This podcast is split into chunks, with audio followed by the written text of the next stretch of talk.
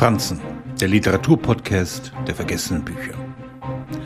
Antonio Lobo Antunes gehört zu jenen Autorinnen und Autoren, bei denen Buchhändler ihre Stammkunden gerne vorwarnen. Ihr wohlgemeinter Rat geht dann in die Richtung, man solle eine gewisse Leseerfahrung mitbringen, um sich Antunes Werk zu nähern. Die Sprache komplex, die Sätze würden sich oftmals über ganze Seiten ziehen. Dass der Portugiese den Nobelpreis verdient hätte, darüber sind sich viele einig. In einem seiner Hauptwerke, Fado Alexandrino, bringt er vier Jahre nach der Nelkenrevolution, die das Salazar-Regime stürzte, fünf Veteranen zu einem Abendessen zusammen.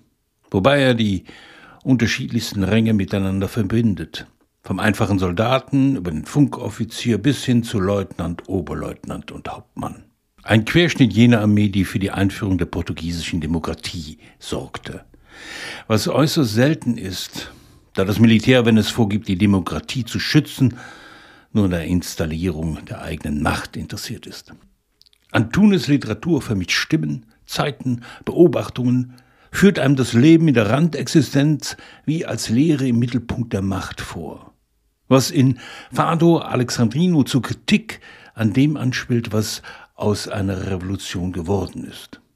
Indem er das Leben seiner fünf vermeintlichen Helden durch eine Nacht zieht, zeigt er uns ein ernüchtertes Portugal.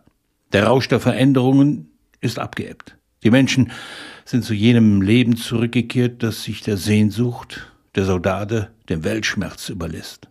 Und es stimmt. Antunes Sprache fordert einen. Eine Vielzahl an Bildern, die er auf einer Seite vereint, überlagern sich. Und doch entsteht ein Sog der sprachlichen Anverwandlung von Vergangenheit und Gegenwart. Die Zukunft ist bei Antunes angesichts eines Lebens, in dem keiner ungeschoren davonkommt, nicht rosig, nicht der Rede wert. So bewahrt er sein Portugal davor, vergessen zu werden.